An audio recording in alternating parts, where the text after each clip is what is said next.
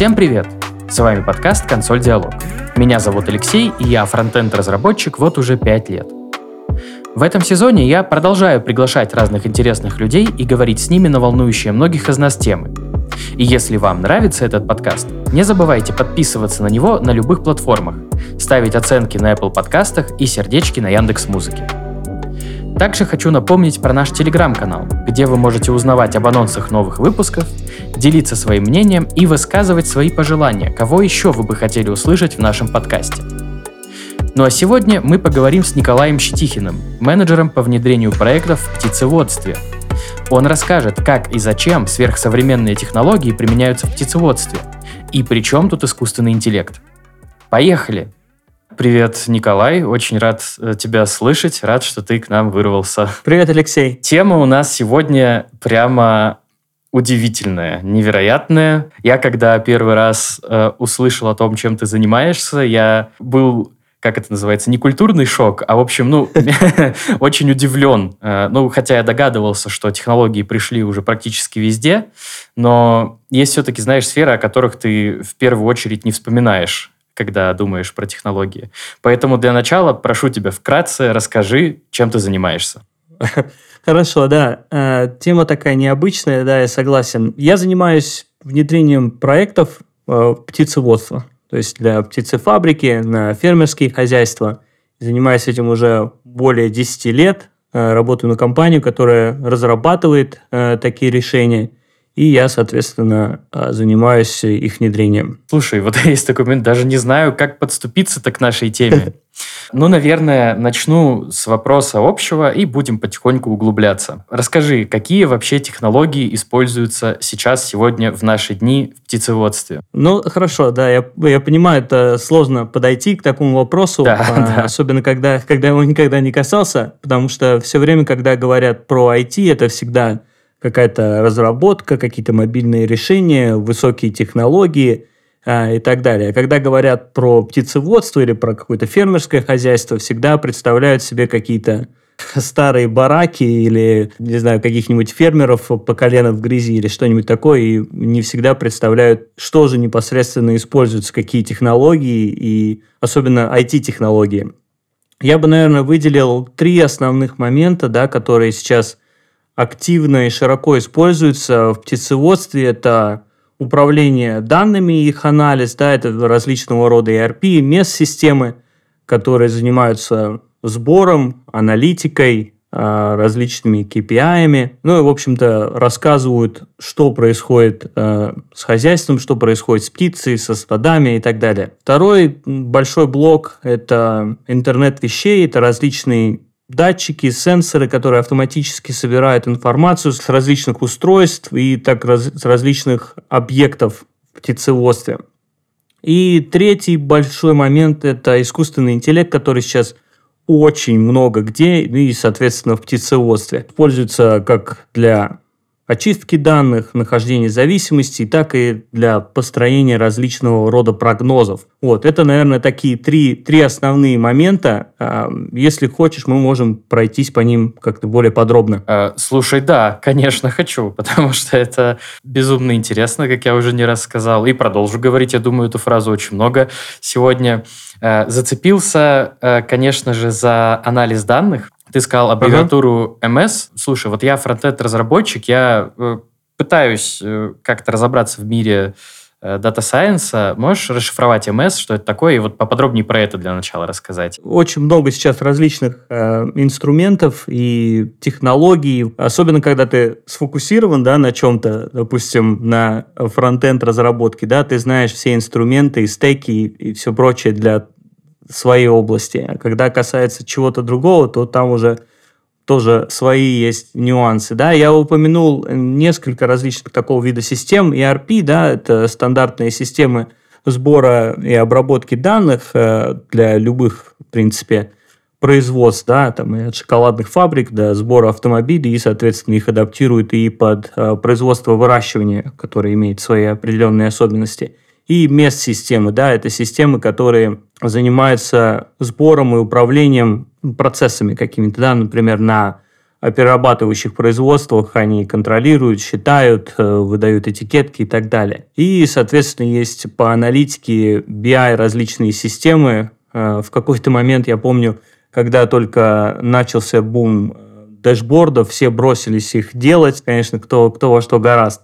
Вот. Но сейчас как-то рынок достаточно стабилизировался, есть определенные решения, да, и все всеми пользуются там и Power BI, и Click, и Табло, то есть как бы ну, это три, такие три основных лидера.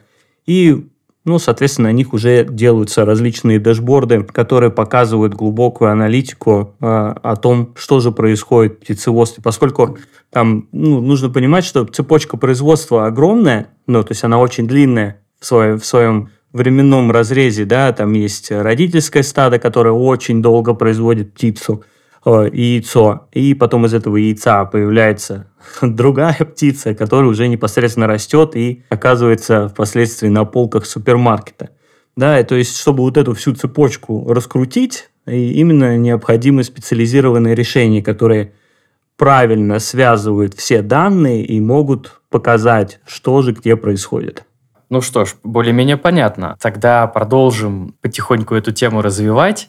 И, конечно же, вот если с обывательской точки зрения, то есть как вот я, смотреть на все эти процессы, то там на каком-то теоретическом уровне я могу понять, почему э, в эту сферу, как и во многие другие, пришли какие-то IT-решения. Ну, просто потому что у нас есть какой-то научно-технический прогресс, и человек стремится как-то что-то оптимизировать, автоматизировать. Но, тем не менее, с обывательской точки зрения вопрос, почему вот сейчас нельзя или можно, но трудно обойтись без этих технологий в сфере птицеводства? Ну, наверное, обой... обойтись-то можно всегда. Вопрос в том, сколько тебе это будет стоить. Угу. Да, то есть, э, если собирать данные вручную на каких-то бумажных носителях или по старинке в Excel вбивать. Все это можно делать. Э, можно это также анализировать. Я видел огромные-огромные экселевские таблицы, которые связаны друг с другом, и для них даже делают специальные сервера, потому что они становятся настолько большими, что они уже еле ворочаются. Вот. То есть это, это можно делать.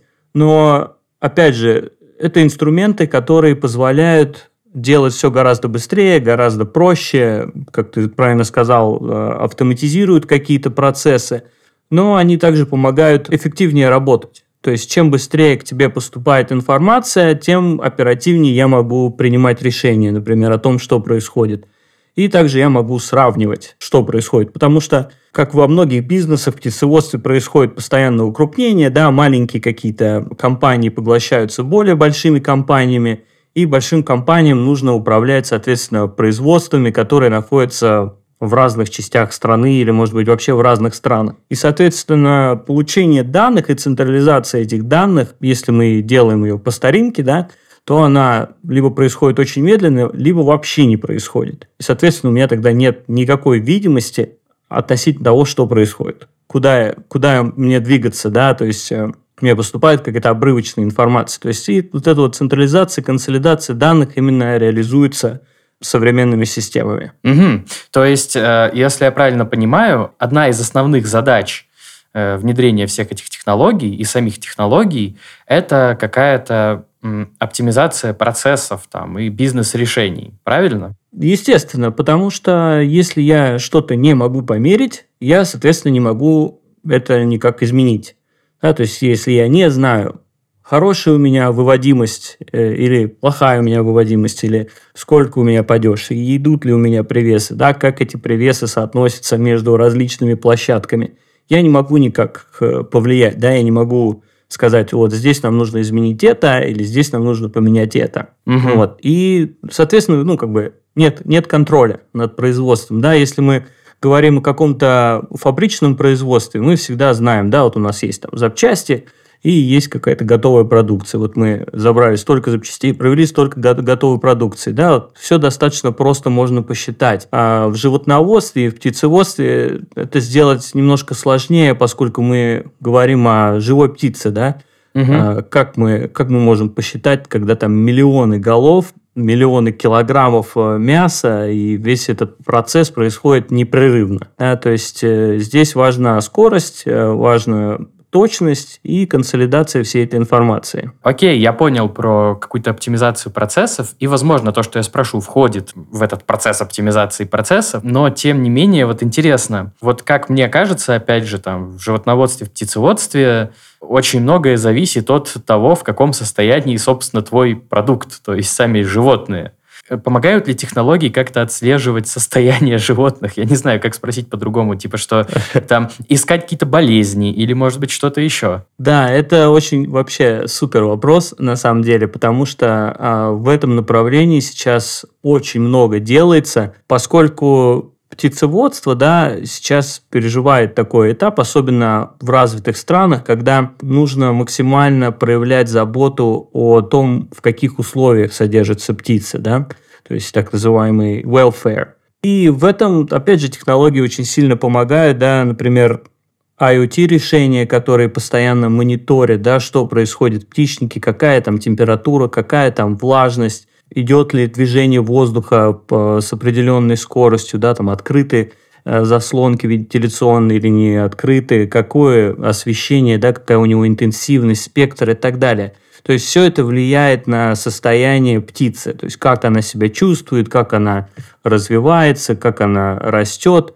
Потому что если условия не оптимальны, да, например, очень жарко или очень холодно, или, допустим, нет э, достаточного пространства – то она и не растет, то есть она не выдает тех показателей, да, которые генетически в нее заложены. Соответственно, в этом плане технологии здесь очень сильно помогают, потому что, чтобы раньше понять, да, как себя чувствует птица, допустим, руководителю площадки, да, там, или фермеру нужно было пойти в птичник, физически туда зайти, постоять там, посмотреть, послушать, пощупать то сейчас все это можно делать э, с мобильного приложения, посмотреть, да, где какая температура, где что происходит, где какие ошибки выплыли, да, там, допустим, по оборудованию. И уже на основании этого идти в те птичники, да, идти на те площадки, где реально есть какие-то проблемы, где нужна помощь. Поразительно. я, я, правда, конечно, представлял себе какой-то совсем уже кибер, киберпанк, там, не знаю, с какими-нибудь датчиками на каждой птице, которая там отслеживает ее сердцебиение. Но я так понял, что это больше просто про условия, про ту территорию, в которой они находятся, чтобы условия соответствовали каким-то комфортным для животных. Ну да, здесь на самом деле такая смесь, да, то есть то, что ты э, упомянул про датчики на каждую птицу, Такие тоже сейчас есть, и они там есть специальные такие растворимые датчики, да, которые саморазлагающиеся. Вот, то есть их не надо потом как-то утилизировать, собирать или еще что-то с ними делать. Вот, но это все как бы в плане экспериментов, поскольку мы говорим о очень больших объемах птицы, то есть там миллионы голов. То есть это в одном птичнике, допустим, бройлерном, может содержаться 30-40 тысяч голов. Угу. То есть это, это очень много, да, и на одной площадке может быть десятки птичников прочипировать или там как-то поставить сенсоры и датчики на каждую птицу просто невозможно. Да? Но мы стараемся отслеживать условия, да, в которых находится эта, пти эта птица. Ну, то есть это не один датчик на птичник, это множество датчиков на птичник, поскольку нужно смотреть, чтобы температура и влажность, и уровень там аммиака не превышал определенные нормы в каждой из зон птичника. Угу, понятно. Ну, понятно, я говорю, естественно, опять же, на обывательском уровне, потому что я к сожалению, далек от птицеводства. И об этом, кстати, мой следующий вопрос. Расскажи, вот с точки зрения IT, э, какие специалисты этим занимаются? То есть, э, что там есть именно того, чем может заниматься, например, программист или кто-то еще? Ну, здесь тоже, опять же, нужно смотреть на историю, да, как, как развивалось птицеводство и как вообще IT развивалось в птицеводстве. А раньше, если, допустим, посмотреть там 10-15 лет назад, то из айтишников а, на птицеводческом предприятии были там какие-нибудь NEK специалисты, которые могли там настроить принтер или мышку подключить в лучшем случае там а, прокладывали сети и настраивали там доступ к расшаренным папкам. Системные Сейчас... администраторы, то есть Что-то да, типа да, того, да, да. Да, системные администраторы, допустим, администраторы там 1С. Угу. Вот. Сейчас существует гораздо больше возможностей для IT-специалистов именно в птицеводстве. И птицеводство, и, да и вообще, в принципе, сельское хозяйство сейчас очень нуждается в этих специалистов. Если говорить о конкретных каких-то а, работах, да, то здесь тоже можно разделить несколько а, областей. Например, разработчики. Многие компании сейчас, особенно большие компании, пытаются разрабатывать какие-то свои решения кастомные, для, как для обработки данных, так и для анализа, или там, допустим, для прогнозирования, или допиливают какие-то существующие системы, будь то SAP, 1С или Microsoft Dynamics, или какие-то просто с нуля пишут программы, которые связывают, например, все эти данные воедино, да, там делают какие-то дата-лейки, куда сливается информация о производстве, о продажах, о закупках – а, финансовая статистика и так далее. То есть для, для того, чтобы анализировать все это. Вторая такая большая группа IT-специалистов, которая тоже очень нужна индустрии, это аналитики. Объемы данных постоянно растут.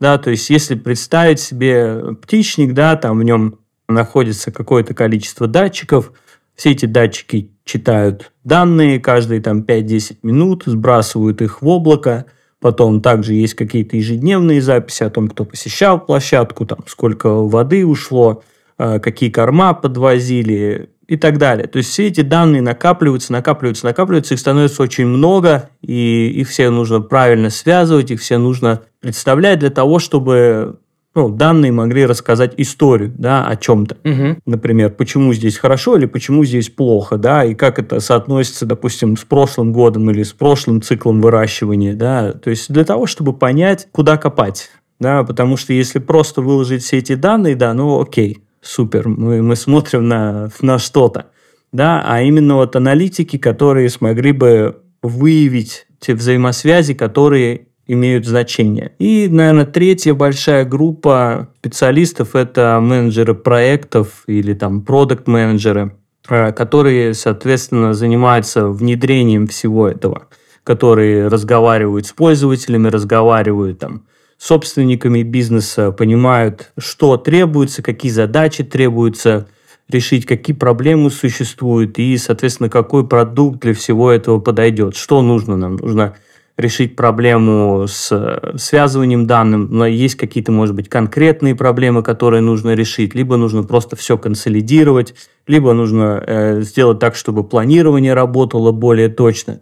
То есть э, специалисты, которые понимают, да, как работает IT и как нужно делать э, IT-продукты, которые бы были полезны для конечных пользователей. Хорошо, смотри, а, вот в случае с теми же, например, продукт-менеджерами более-менее понятно, потому что это люди зачастую которые больше все-таки в сторону бизнеса. А вот про разработчиков и аналитиков есть вот такой вопрос. Вот я, например, ну, отнесу себя к разработчикам, допустим. Пусть я и фронтендер, не все согласятся. Ну, ладно. А, а, я услышал где-то ближе к началу нашего разговора, что ты сказал, что все управляется с мобильного приложения. Где мобильное приложение, там и фронтенд, соответственно. То есть он, ну, он же разный бывает, да, бывает там веб, бывает мобилки и так далее далее. И вот, например, если я хочу работать в сфере птицеводства, нужно ли мне понимать специфику птицеводства? Или если я хочу быть э, аналитиком. Ну вот в случае с аналитиком, наверное, тоже более-менее понятно, но, может, я ошибаюсь. Вот насколько нужно быть погруженным в эту сферу? Ну, здесь, наверное, нет такого однозначного ответа, но я склоняюсь к тому, что для того, чтобы быть успешным, да, вот именно в том, в том, что ты делаешь, нужно говорить на одном языке с теми людьми, с которыми ты работаешь. То есть я приведу пример именно вот, ну, из, из своей практики все время, когда либо на стадии а, продаж, либо на стадии внедрения, либо на, на стадии там, а, обсуждения каких-то конкретного, какого-то конкретного функционала, всегда люди лучше воспринимают, когда ты говоришь с той позиции, с которой ты, ну, с, с позиции понимания, да, то есть если я не понимаю, о чем я говорю, то, соответственно, люди мне не поверят, не пойдут за мной и, допустим, не будут верить в мой продукт. Если говорить о разработчиках, то я считаю, что разработчики тоже должны быть погружены в, в, то, в ту специфику, с которой они работают. Потому что э, будь то фронт, будь то бэк, да, нужно понимать, для чего находится там это поле или для чего там находится эта функция, да, что она, что она выполняет, какую функцию она несет, и что она даст э, пользователю.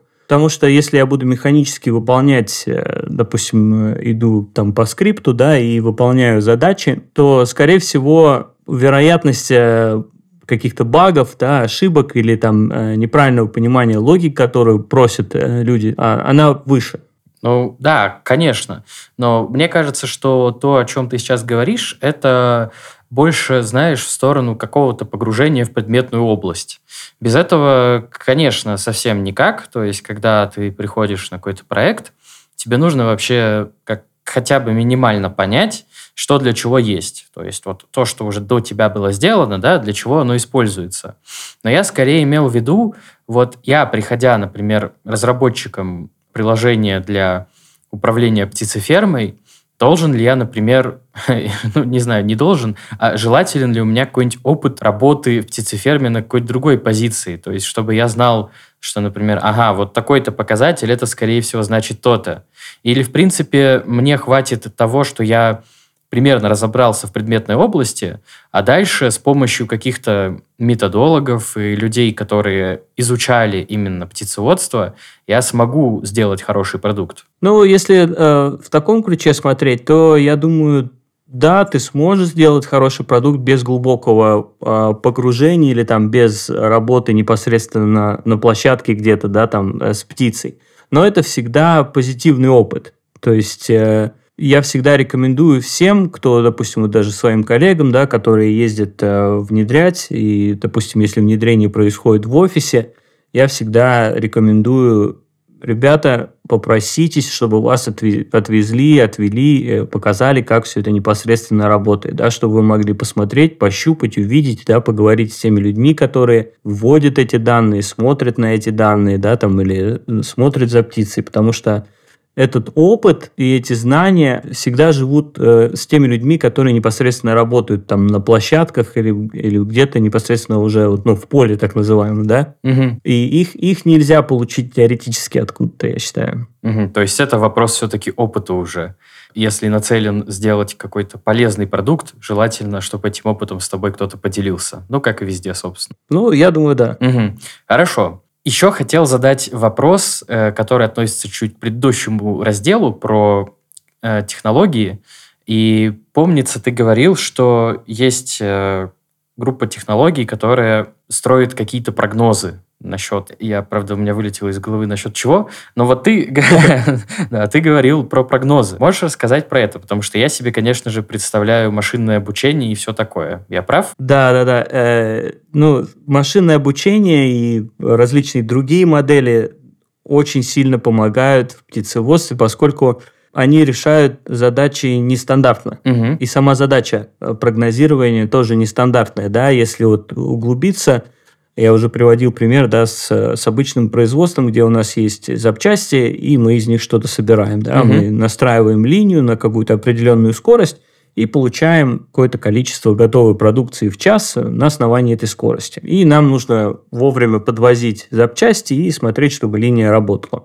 Э, если говорить о птицеводстве, то, во-первых, э, здесь процесс совершенно другой, который не укладывается в такую структуру то есть для того, чтобы нам получить птицу, да, вот э, мы приходим в супермаркет и видим, да, лежит там, допустим, ножки или крылышки там, или еще что-то какие-то, да, продукции, потому что много же, да, разной mm-hmm. всякой продукции мы видим э, из птицы в магазине. Есть там какие-то маринованные курицы и так далее. То есть это собрано из частей птицы, да, угу. э, но чтобы нам сделать эту продукцию, нам надо сначала птицу разобрать. То есть она приходит целая, потом на заводе ее разбирают, и потом обратно собирают уже вместе с упаковкой и отправляют в магазин. Перед этим она растет. Да, то есть, как я уже сказал, там, допустим, в птичнике может находиться там много тысяч голов этой птицы. И каждый из них растет согласно своей индивидуальной программе, да, как, как и мы все. Какая-то побольше, какая-то поменьше, какая-то побыстрее, какая-то помедленнее. Вот. Но в целом нам нужно получить в конце более-менее однородный продукт, чтобы можно было его однородно обработать. Да? Перед этим эта птица э, представляет собой яйцо, которое нужно э, определенным образом проинкубировать, чтобы получился цыпленок. Опять же, условия разные, да, и это яйцо приходит от разного от разных стад, да, то есть есть родительская птица, которая вся ее задача это производить яйцо. Угу. Из этого яйца получается цыпленок, этот цыпленок растет, и потом он отправляется на фабрику, и там уже получается упаковочка с ножками. Это очень длинная цепочка производства. И спланировать каждый ее, из ее этапов – это уже определенная сложность, поскольку на развитие и продуктивность птицы могут влиять э, сотни различных факторов. Это и погода, и корм, и вода, и, опять же, те же самые пресловутые какие-то заболевания. Плюс генетически вся птица разная, да, то есть есть разные породы, есть разные возраста этой птицы, и, соответственно, в зависимости от всего этого производственные показатели будут разные. Точно то же самое с яйцом и э, с бройлерами. То есть на каждом из этих этапов очень много факторов, которые могут повлиять как позитивно, так и негативно. Ну, чаще негативно, наверное. Угу. И, соответственно, как все, это, как все это исторически прогнозировалось и планировалось. Э, когда я первый раз пришел работать на, на птицефабрику, я сначала работал на птицефабрике. Я занимался там, планированием, контрактами, с различными консультантами работал. И мне руководитель мой показал, как делается планирование. Он раскатал огромную такую э, как обоину бумаги на столе и начал чертить. Вот здесь мы делаем посадку, здесь мы делаем перевод, дальше у нас птицы начинают производить, вот кривая производства и так далее. Если что-то менялось, мне приходилось все это стирать, стирать и заново все перечерчивать. Вот. Соответственно, с системами э, адаптировалась такая же сначала структура. Да, у нас есть какие-то определенные параметры фиксированные, и есть кривая производства. На основании этой кривой строится прогноз. Все. А дальше ничего как бы ну, не происходило. Да? Если у нас что-то шло не, не так, то, соответственно, нужно было делать перепрогноз и перепланировать. Вот. А сейчас мы можем огромное количество вот этих данных залить в модель, и модель нам скажет, что у нас будет происходить, да, какая у нас будет конверсия корма, какие будут привесы, сколько у нас будет произведено яйца. Это вся та же самая информация, которую до этого считали вручную и с меньшей точностью. То теперь мы получаем этот прогноз быстрее, и точность гораздо выше, поскольку, допустим, машинное обучение, да, там, или deep reinforced learning может дать нам э, гораздо больше результатов, поскольку может обработать больше данных исторических, да, посмотреть то если мы сажаем на эту площадку птицу определенного кросса э, с определенного возраста, то у нас производство там на 2% лучше. Соответственно, мы возьмем это во внимание и применим там к, к следующей посадке. И так далее. То есть здесь огромный простор и огромная такая масса возможностей э, именно применения искусственного интеллекта для планирования и прогнозирования. Угу. У меня был только один вопрос, но появился еще один.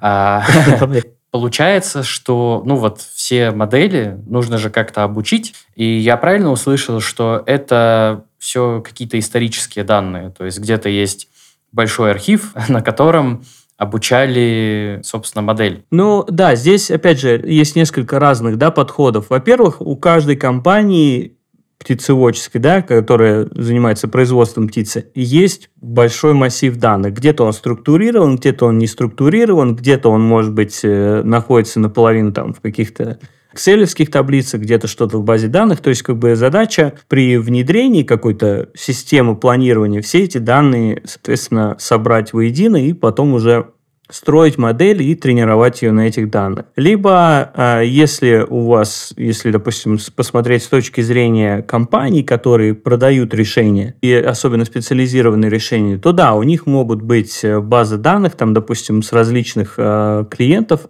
если клиенты разрешают этими данными пользоваться, да, там для улучшения алгоритмов, то, соответственно, ты уже продаешь потом готовый алгоритм, который уже натренирован на каких-то э, других данных, и он потом корректируется на основании данных уже непосредственного клиента. Угу. Понятно. Хорошо. Думаю, что с этим все. Следующий и, пожалуй, уже последний такой вопрос связан с предыдущим, как мне кажется, потому что вот особенно до того, как ты рассказал про планирование методом черчения на бумажке и перечерчивание в случае изменения каких-то входных данных, э, я подумал, что наверняка с приходом технологий птицеводства получилось так, что порог входа в эту сферу ну, как-то возрос существенно. И я говорю даже не про IT-специалистов сейчас, а, в принципе, про всех, потому что, ну, с этим же всем нужно уметь взаимодействовать. А, но вот сейчас мне уже начинает даже казаться, что я ошибаюсь. И, собственно, вопрос, наверное, можно сформулировать так. А что изменилось вот в сфере птицеводства а, с приходом технологий в нее? Ну, кроме, наверное, там, процессов и так далее, потому что это более-менее мы обсудили. Ага. Достаточно много всего изменилось на самом деле. Изменился сам, наверное, подход да, к тому, как управлять э, птицеводческим комплексом. Да, изменились процессы какие-то, потому что часть данных э, собирается автоматом, часть данных вводится там через какие-то мобильные приложения – но в целом я считаю, что птицеводство с приходом э, технологий стало более прозрачным и более эффективным. Ну, про эффективность, наверное, понятно, да, то есть э, мы видим, что происходит, мы можем лучше планировать, соответственно, у нас меньше ошибок возникает, да, меньше отходов и так далее. А прозрачный, прозрачность здесь важна, наверное, больше для потребителей. Да, то угу. есть, если я прихожу в магазин и я вижу ну, там, допустим, какую-то э, упаковку с птицей, да, для меня важно э, знать, что как она была произведена, где она была произведена и так далее, да, то есть э, не хочется покупать, да, ну, допустим, если ты покупаешь iPhone, да, хочется знать то, что вот он был произведен по определенному стандарту, то, что у тебя будет э, хорошая производительность и так далее, да, то есть и что он не какой-то там э, контрафактный, uh-huh. вот. Точно то же самое с, с пищей, с продуктами питания. Я хочу э, покупать качественную продукцию, и я хочу, чтобы производитель мог мне это доказать. Да? И, соответственно, с приходом технологий делать это гораздо проще. И качество тем самым образом возрастает. То есть мы получаем более качественную продукцию. Ага. Смотри, а тогда вот такой вопрос. Я видел некоторое количество примеров, в основном из э, банковской сферы и сферы здравоохранения, когда какая-то ошибка в программном коде стоила очень много. И, к сожалению, иногда даже больше, чем просто деньги. Я хотел узнать, если дело обстоит так, что технологии в птицеводстве, они в том числе помогают и потребителю, то здесь же тоже наверняка цена ошибки очень высокая. Как решать эти проблемы? Вот э, есть ли какая-то панацея от ошибок или просто или просто какое-то вдумчивое тестирование? Вот, вот просто вопрос ошибки меня сейчас заинтересовал очень сильно, когда я понял, что цена-то действительно довольно высока. Да, здесь э, такой сложный, наверное, вопрос, и панацеи, скорее всего, нет, потому что, ну, понятное дело, что человек может ошибаться, и компьютер может э, ошибиться, да, если особенно там э, какие-то проблемы. Здесь я думаю, что важно выстраивать систему таким образом, чтобы можно было перепроверять. Да? То есть э, здесь важно, что человек может всегда внести какие-то изменения, да, например. И важно, чтобы специалисты были на местах. Угу. То есть, да, важно, допустим, иметь сенсоры в птичнике, чтобы следить за тем, как происходит э, рост птицы. Но важно, чтобы был человек, который понимал, да, что, что важно и что нужно этой птице, чтобы можно было действительно прийти, посмотреть и убедиться в том, что она там развивается и растет правильно, да. Угу. Важно, чтобы были знания, которые помогают строить эти системы. Поскольку, если, допустим, я сейчас приду э, и начну строить ракету, то вряд ли у меня что-то хорошее получится. Может быть, будет большой взрыв, да, там, или еще что-то такое, но вряд ли я смогу построить ракету, которая долетит там до Луны. Вот. Точно так же и, и здесь, да, это, наверное, вот касается твоего вопроса, важно ли иметь какой-то опыт и знания в той сфере, в, в которой происходит там разработка или происходит внедрение. Угу. Но я не знаю как, каких-то систем или какого-то программного обеспечения, которое было бы застраховано от ошибки. Да, ну да, если да, ты да. говоришь то, что что есть ошибки в каких-то и в банковских э, да, продуктах или там в сфере здравоохранения, то да, что уже говорит в сельском хозяйстве, например. Угу. Ну да. Э, тогда еще просто тоже уточняющий вопрос напоследок. Вот контроль человека всех этих технологий, он вообще ну, как бы обязательное ежедневное явление, или это при возникновении каких-то подозрений, каких-то аномалий э, происходит? Э, просто интересно, насколько большое доверие к технологиям. Ну, здесь э, такой момент, что, в принципе, все процессы контролируются человеком, да, то есть э, все программы кормления создаются человеком, а, при помощи, опять же, какого-то а, программного обеспечения, но они контролируются, да, допустим, Рост птицы тоже контролируется. Постоянно приходят э, ветеринарные врачи, которые смотрят за, за здоровьем птицы. Всегда берутся какие-то, допустим, анализы, смывы и так далее. Да? То есть контроль происходит постоянно. Нельзя доверить, э, допустим, рост птицы на самотек, потому что опять же, может закрасться ошибка, и у меня в приложении будет видно, что все хорошо, да, а на самом деле у меня там отключился обогрев, например. Угу. Здесь, здесь важно постоянно мониторить. Да, будь то это какие-то ежедневные данные, либо ежедневные, ежемесячные отчеты, всегда нужно держать руку на пульсе, да, на, на каждом этапе. То есть э, и здесь, э, опять же, важны специалисты. Но и что я хотел еще сказать вот по поводу технологий, да, и специалистов, я, наверное, хочу вернуться вот еще uh-huh, к предыдущему uh-huh. вопросу, да, что изменилось э, в птицеводстве с приходом технологий. Для меня вот это очень важно, да, и, и дорого. То, что э, в птицеводство и именно, ну, и в любое, да, в сельское хозяйство с приходом технологий стали тянуться больше молодые люди. Угу. И это, и это прекрасно, потому что, опять же, раньше, когда говорят о птицеводстве все думали о чем-то таком не очень притягательном, да, а сейчас есть и на фермах есть и роботы, и датчики, и интернет вещей, и бизнес-аналитика, и все это привлекает э, специалистов в эту сферу и зачастую молодых специалистов, и что, что прекрасно. Согласен, согласен. Я, я тоже считаю, что это прекрасно. К своему стыду, наверное, уточню, что при всем при том, что я знаю, что на производствах уже давно внедряются разные технологии. Э, опять же, в начале нашего разговора, когда ты сказал фразу «где-то по старинке все делается в Excel», и я такой типа «Ого, Excel». Но в любом случае я бы хотел подытожить тем, что очень рад, что мы сегодня поговорили, очень рад, что подняли эту тему, и я осознаю, что живем воистину удивительное время, когда IT-специалисты находят э, применение своим знаниям в, в абсолютно разных сферах. И, что очень важно, приносят пользу. Это очень приятно слышать. Да, это супер, Алексей. Спасибо, что пригласили. И я тоже вот хочу последнее да, слово сказать, да, то, что вот э, в продолжение к тому, что ты э, сказал, подытожить, что мне нравится то, что у меня есть ощущение, что я вношу свой какой-то небольшой вклад в то, чтобы накормить людей на этой планете. Да, воистину, как говорится, делаем мир лучше. Только, только в некоторых случаях это просто слова. Здесь я уверен, что абсолютно точно нет. Спасибо тебе большое. Всего тебе доброго. Все, спасибо, Алексей. пока-пока. Пока.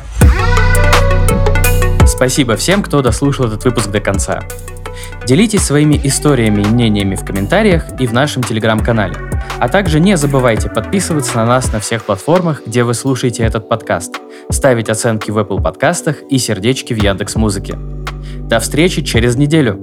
Пока!